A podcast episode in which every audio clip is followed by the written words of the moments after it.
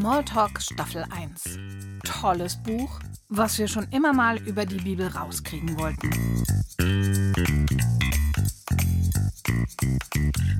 Heute wieder mit Fragen von Levi und Henrik an unser Theologenteam von Bibletunes. Nicht wundern, manche ihrer Fragen vom letzten Mal werdet ihr auch heute hören. Einfach weil sie sehr persönlich sind und von jedem anders beantwortet werden. Die reinen Wissensfragen sind aber in dieser Episode ganz andere. Einen Überblick über alle Fragen findet ihr auf unserer Website. Die Fragen der Kids gehen heute an Esther Kraskarusa und Joshua Henrich. Esther Kraskarusa hat evangelische Theologie auf Lehramt studiert. Sie war fast 17 Jahre Lehrerin an drei Grundschulen. Eine davon hat sie mit aufgebaut.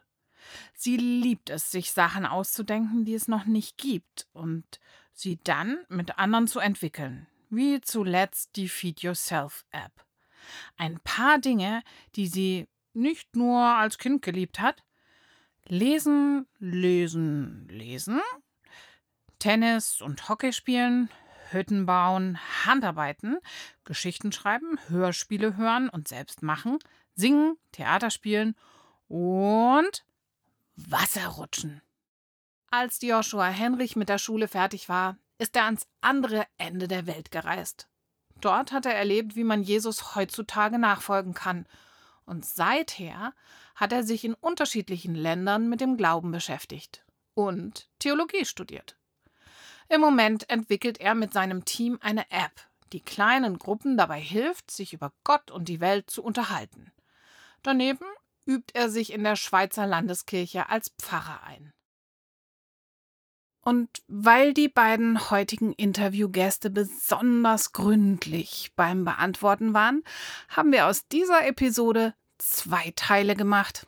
Herzlich willkommen zu Teil 1.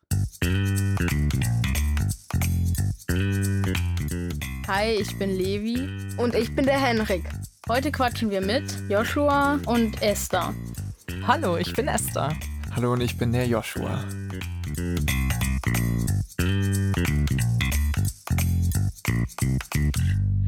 Gibt es eine Bibelübersetzung, die ihr tatsächlich so richtig doof findet? Ähm, es gibt auf jeden Fall deutliche Unterschiede zwischen den Über Übersetzungen. Und ich persönlich finde eine Übersetzung nicht so gut, und das ist die Volksbibel. Die versucht, ähm, extrem modern irgendwie McDonalds mit ins Spiel zu bekommen. Und ich habe den Eindruck, meistens einfach einfach lächerlich. Also man versucht es auf eine Art und Weise ins Heute zu übertragen, dass eigentlich der ganze Inhalt häufig verloren geht. So, also das ist, was denkst du, Esther? Also also ist jetzt lustig, aber ich habe tatsächlich schwer überlegen müssen und wollte dann sagen, also wenn, dann finde ich die Volksbibel nicht so Okay, toll. dann sind wir uns da einig. ja, aber es wäre mir leichter gefallen zu beantworten, welche ich am liebsten mag. Ich glaube, man kann sich die Volksbibel so ein bisschen vorstellen, wenn jetzt irgendein Erwachsener versucht, voll die Kindersprache zu reden und man denkt, hä, red doch einfach normal. So ein bisschen ist für mich das Erlebnis bei, bei der Volksbibel. So ein bisschen cringe, würde man vielleicht sagen. Gibt es eine Übersetzung, die euch noch fehlt? Mir fehlt tatsächlich noch eine komplette Bibelübersetzung auf Deutsch, die für Kinder gut verständlich ist, in einfacher Sprache.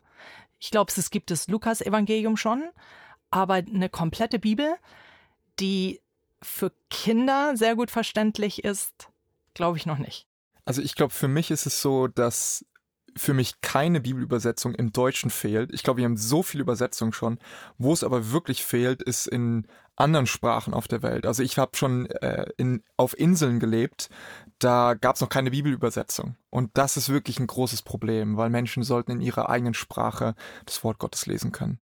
Gibt es etwas, was ihr viele Jahre völlig falsch verstanden habt und heute ganz anders seht? Ich weiß nicht, ob ich es komplett anders sehe, aber was ich im Laufe der Zeit gemerkt habe und immer mehr merke, dass es nicht so schwarz-weiß ist, wie ich vielleicht früher gedacht habe. So, das ist genau die richtige Meinung ähm, und alle anderen liegen halt daneben und müssen irgendwann zur richtigen Erkenntnis der Wahrheit kommen. Ähm, es ist einfach nicht so einfach und ich finde das aber gar nicht schlimm, sondern ich lerne das schätzen, dass es so eine Weite gibt und finde es spannend, mit anderen Leuten darüber zu reden und Gott wird für mich immer größer dadurch und nicht kleiner. Ich glaube, bei mir ist es so, ähm, dass man den Bibeltext manchmal anders verstehen kann, je nachdem, in was für einer Situation man drin ist. Ihr kennt es vielleicht, das ist so ein Klassiker, wenn man, ähm, wenn dann zum Beispiel ein Mädel sagt, hey, dieses Kleid gefällt mir nicht so gut wie dein anderes, zum Beispiel. Was, was die Person hören könnte, ist, oh, das Kleid gefällt ihm überhaupt nicht. Aber das ist vielleicht gar nicht die Aussage, nur, hey, ich mag das andere besonders gerne. Und, und das sind wie so unterschiedliche Sachen, die man lesen und dann verstehen kann. Und da gibt's äh, manchmal Aussagen in der Bibel, die habe ich völlig so verstanden. Zum Beispiel eine Sache, äh, gleich am Anfang äh, kennt ihr wahrscheinlich die Schöpfungsgeschichte, an sieben Tagen wurde die Welt geschaffen und so weiter. Und ich habe das am Anfang viel stärker wirklich auf die mit den sieben Tagen gehört. Also es geht darum, dass in einer Woche Gott die Welt geschaffen hat. Und wenn ich dann jetzt, als ich mich ein bisschen mehr damit beschäftigt habe, habe ich für mich realisiert, äh, dass Zentrale, was hier steht, ist nicht, dass es um die sieben Tage geht, sondern es geht um ganz andere Dinge, die Gott uns da eigentlich sagen möchte. Und das ist dann super spannend, wenn man auf einmal merkt, naja, was ich damals gehört habe, ist eigentlich nicht das Zentrale von dem Text. Und dann kann man wie so eine Schaufel in die Hand nehmen und versuchen, den, den Schatz zu heben. Und da gibt's also überall in der Bibel immer wieder Stellen, wo ich gemerkt habe, oh, das habe ich damals so gehört, weil es mir nicht gut ging oder weil das irgendwie ein großes Thema war. Aber was der Text selbst unterstreicht, naja, das ist was, was ganz anderes so. Habt ihr euch schon mal mit einem anderen Bibelkenner über ein Thema der Bibel so richtig verkracht? Und wenn ja, über welches? Das ist ein bisschen eine lustige Frage und ähm, weil es so viele Themen gibt, wo ich mich drüber verkracht habe, aber in, in einer guten Hinsicht so. Also dass man richtig gestritten hat und dann auch gemerkt hat, okay, wir lesen das anders. Ähm, zum Beispiel eine Sache, wo ich immer wieder mit Leuten an einer unterschiedlichen Position bin, ist, dass ähm, manche sagen, hey, es ist so, es gibt äh, Leid auf dieser Welt nur, weil wir was falsch machen. Weil Gott ist gut, Gott hat die Macht, es zu verändern. Und das einzige Problem an der Sache sind wir. Und da gibt es dann unterschiedliche Bibelverse, die man aufzählen kann. Und ich halte da voll dagegen. Ich sag, ähm, es ist nicht ganz so einfach, dass es Leid auf der Welt gibt, weil wir zum Beispiel mehr glauben müssen oder sowas, sondern da stehe ich dann voll hin und sage, nee, es ist viel komplexer und es gibt unterschiedliche Stellen in der Bibel, die unterschiedliche Sachen betonen. Also äh, wir sehen das im Alten Testament sogar schon mit Weisheitsliteratur, so sagt man es, dass manche Texte gehen in die Richtung, naja, wenn du Jesus nachfolgst, also wenn du an Gott glaubst und die Gesetze hältst, dann wird es in deinem Leben gut sein. So, und dann gibt's in der, in der Bibel selbst äh, Widerspruch und sagt man, naja, es gibt aber Hiob, der hat alles richtig gemacht und trotzdem hatte er ein schweres Leben und so. Und dann gibt's wieder äh, ein anderes Buch, das ist zum Beispiel der Prediger, der sagt, ja, das ist alles sinnlos. Also auch wenn ich alles richtig mache, heißt es nicht, dass ich deshalb ein gutes Outcome habe. Und äh, das ist das, was ich dann für, wofür ich entstehe. Also in der Bibel selbst gibt es Streitgespräche und wenn ich die auflöse, indem ich sage, naja, das ist jetzt das einzig Richtige oder sowas, dann stehe ich auf und sage, nee, nee, nee, Bürschchen, so einfach ist es nicht.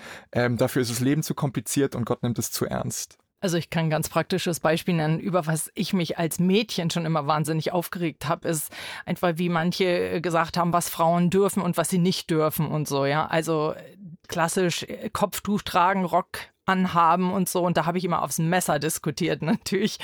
Ähm, und ähm, also in, in, meiner Familie war es ganz praktisch. Wir waren vier Mädchen. Also von daher haben wir dann viele schon sehr mal gechallenged und so.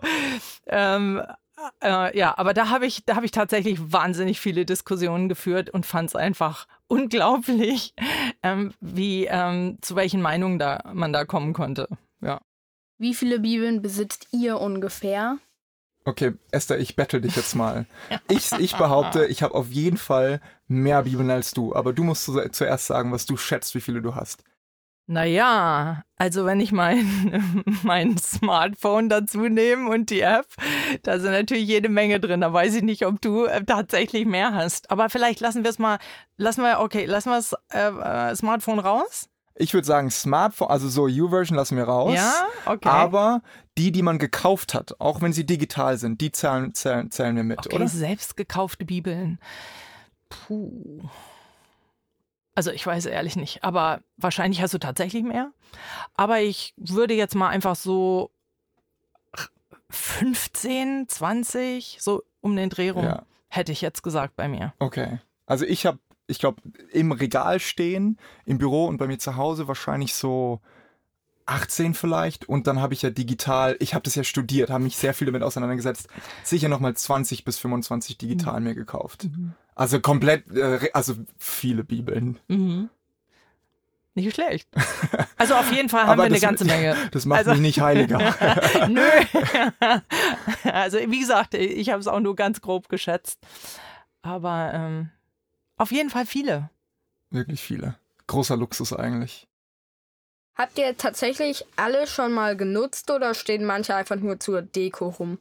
Ähm, also ich habe alle schon mal aufgeschlagen, würde ich sagen, aber es gibt manche Bibelübersetzungen, die verwende ich deutlich häufiger als andere. Also zum Beispiel ist für mich persönlich so. Es gibt manche Bibelübersetzungen, die lese ich durch und dann nehme ich eine andere und dann ist es wie so ein Abschnitt in meinem Leben gewesen, wo ich mich ganz intensiv damit beschäftigt habe. Dann gibt es eine Bibel, die ist eigentlich nur fürs Reisen da, weil die einfach ein bisschen kompakter ist. Und dann gibt es viele, viele, viele Bibeln, die sind für mich wirklich nur für Recherche da. Also wenn ich in einen Text tiefer reinschaue, dann schlage ich die auf. Aber ansonsten wäre das gar, irgendwie gar nicht so alltagstauglich. Viel zu, viel zu groß, viel zu schwer und viel zu schwierig zu verstehen manchmal. Dazu gehören natürlich auch die alten Sprachen, Griechisch oder Hebräisch. So gut bin ich dann auch nicht, dass ich das einfach aufschlagen kann, sondern da muss ich dann schon mir ein bisschen mehr Zeit nehmen, zum Teil Wörterbuch aufschlagen und solche Sachen.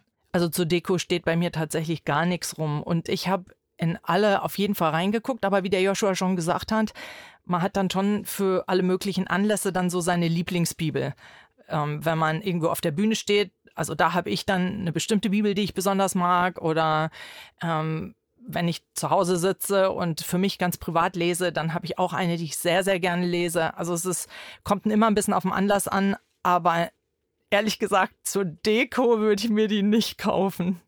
Findet ihr die Bibel nicht auch manchmal ein bisschen langweilig? Also für mich gibt es Stellen, die sind wirklich, wirklich langweilig. Ein Exemplar für mich ist äh, das zweite, der zweite Teil vom Josua-Buch. Ich heiße ja Joshua, das heißt, das Buch habe ich schon mehrmals gelesen und es ist wirklich so, das zweite Teil, der zweite Teil von dem Buch beschreibt nur Landschaften und wo äh, dieses, dieser Teil vom Volk sich niedergelassen hat. Und jedes Mal, wenn ich es lese, denke ich, gib mir einfach eine Karte und ich spare mir acht Kapitel lesen so.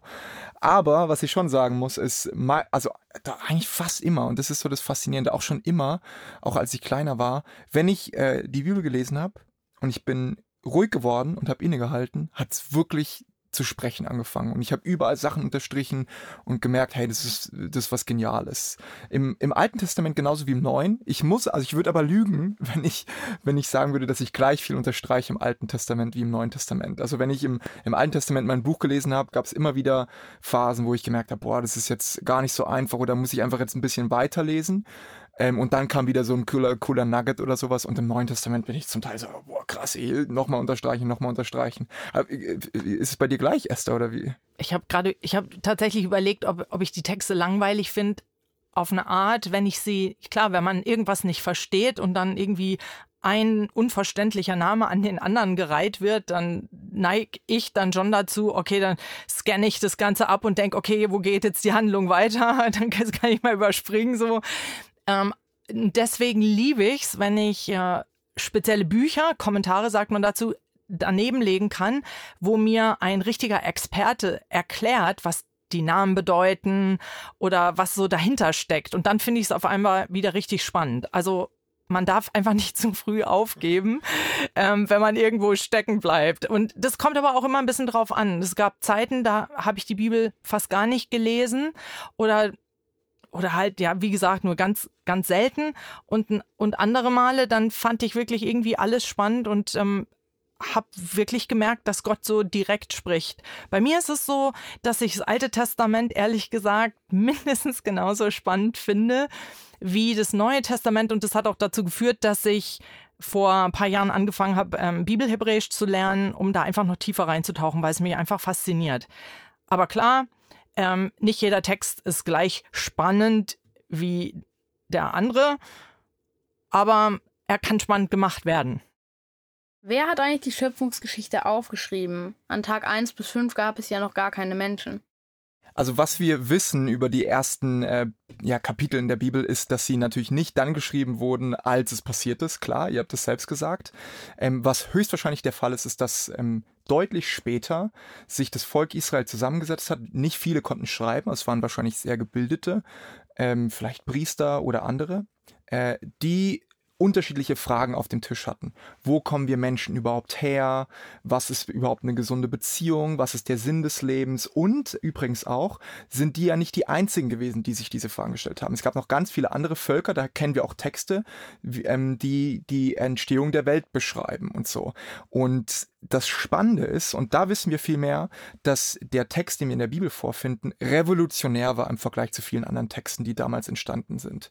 Zum Beispiel in dem Verständnis von dem, wie die Frau in Relation zum Mann steht. Zum Beispiel sagt der äh, biblische Text, dass die Frau aus dem gleichen Stoff ist wie der Mann. Für uns klingt es so, oh, aber der kommt nur aus der Rippe oder sowas. Aber für damals war das mega krass, weil jeder andere fremde Text hat die Unterschiedlichkeit betont. Also der hat gezeigt, dass äh, der Mann und die Frau eigentlich aus einem ganz unterschiedlichen Stoff sind. Also das ist nur ein Beispiel, wo man sehr, wo man merkt, okay, das ist nicht irgendwie, wie kann ich das sagen, äh, eine erfundene Story, sondern da hat man mit tiefen Fragen, die man sich gestellt hat, äh, ist man Gott begegnet, hat Gott gesprochen und Sachen gezeigt, die uns noch heute richt also wie so eine, eine, ja, eine Richtung vorgeben können, könnte man vielleicht sagen. Kurzum, vielleicht nochmal, um das zusammenzufassen, wir, wir wissen es nicht, es ist deutlich später entstanden und man hat äh, die Grundfragen aufgearbeitet und ich würde sagen im Gespräch mit Gott, mit Gott selbst. Und das Besondere an diesen Texten ist, ist, dass sie sich deutlich abheben von den ganz anderen äh, Überlieferungen, wie die Welt entstanden ist. Wenn man es ganz klar zeitlich einordnen möchte, äh, sind es also ein paar tausend Jahre bevor Jesus äh, geboren ist. Genau können wir das auch nicht sagen. Äh, anders, das ist vielleicht das Letzte, was ich sagen kann, anders ist es bei den Texten dann ab Kapitel 8, 9 in, im ersten Buch Mose. Das ist schon viel historischer eingebettet. Da finden wir auch zum Teil, äh, wenn man ein bisschen weiter geht, Steine und, und äh, Sachen, die man ausgraben kann und so von Städten und so. Das ist schon viel, viel mehr belegt, ähm, weil es dann doch noch eine jüngere Zeit war. So, aber das, ähm, jetzt sind wir in den, in den Tiefen der Theologie und in großen Streitgesprächen drin. Wieso steht da in einem Evangelium was von 4000 Menschen und in einem anderen, dass 5000 Menschen satt wurden? Waren das nicht zwei verschiedene Ereignisse? Ja, es wird darüber diskutiert, Esther. Also es gibt ähm, zweimal einen Bericht von, von so einer Story und äh, zum Teil mit unterschiedlichen Zahlen. Äh, nicht nur bei den äh, Personen, sondern auch bei den Körben und Fischen. Einmal waren es so viele, einmal waren es so viele. Und jetzt, äh, was macht man, äh, wenn man das merkt? Erstmal, das ist der äh, ein wichtiger Schritt, dass man es überhaupt merkt. Also okay, da stimmt da vielleicht was nicht. Und da gibt es ja unterschiedliche Strategien, darüber wird diskutiert. Eine Option ist, dass man natürlich sagt, wie erst jetzt gerade, naja, das sind natürlich zwei unterschiedliche Dinge. Eine andere Sache wäre, dass man sagt, naja, das wurde geschätzt, ob es jetzt vier oder 5.000 Leute waren. Ähm, das, da stand ja keiner da und hat es genau gezählt, sondern es sind irgendwelche mündlichen Berichte. Ähm, was denkst du? Also würdest du sagen, das waren zwei unterschiedliche Berichte, Esther? Oder wie, wie siehst du das? Ehrlich gesagt habe ich mich in diese Frage noch gar nicht so reingedacht, ähm, ob das jetzt einmal passiert ist oder zweimal. Für mich äh, ist beides vorstellbar. Also die, weil die Aussage ja auch sowieso klar ist. Also Jesus kriegt 4000 satt, kriegt er auch 5000 satt, bleiben sieben Körbe übrig oder zwölf, eigentlich egal. Es ist jede Menge da, auf jeden ja. Fall. Warum glauben die Juden eigentlich, dass Jesus nur ein Prophet war? Ich muss hier kurz korrigieren. Im Islam glaubt man, dass Jesus nur ein Prophet gewesen ist. Das Judentum äh, glaubt das nicht. Für die Juden, also erstmal die Juden ist, ähm, es gibt ganz unterschiedliche Juden. Es gibt Juden, die glauben nicht an Gott. Das sind die säkularen Juden. Ähm, und dann gibt's ganz fromme Juden, die sind dann ultraorthodox und so. Da gibt's ganz viele Unterschiede.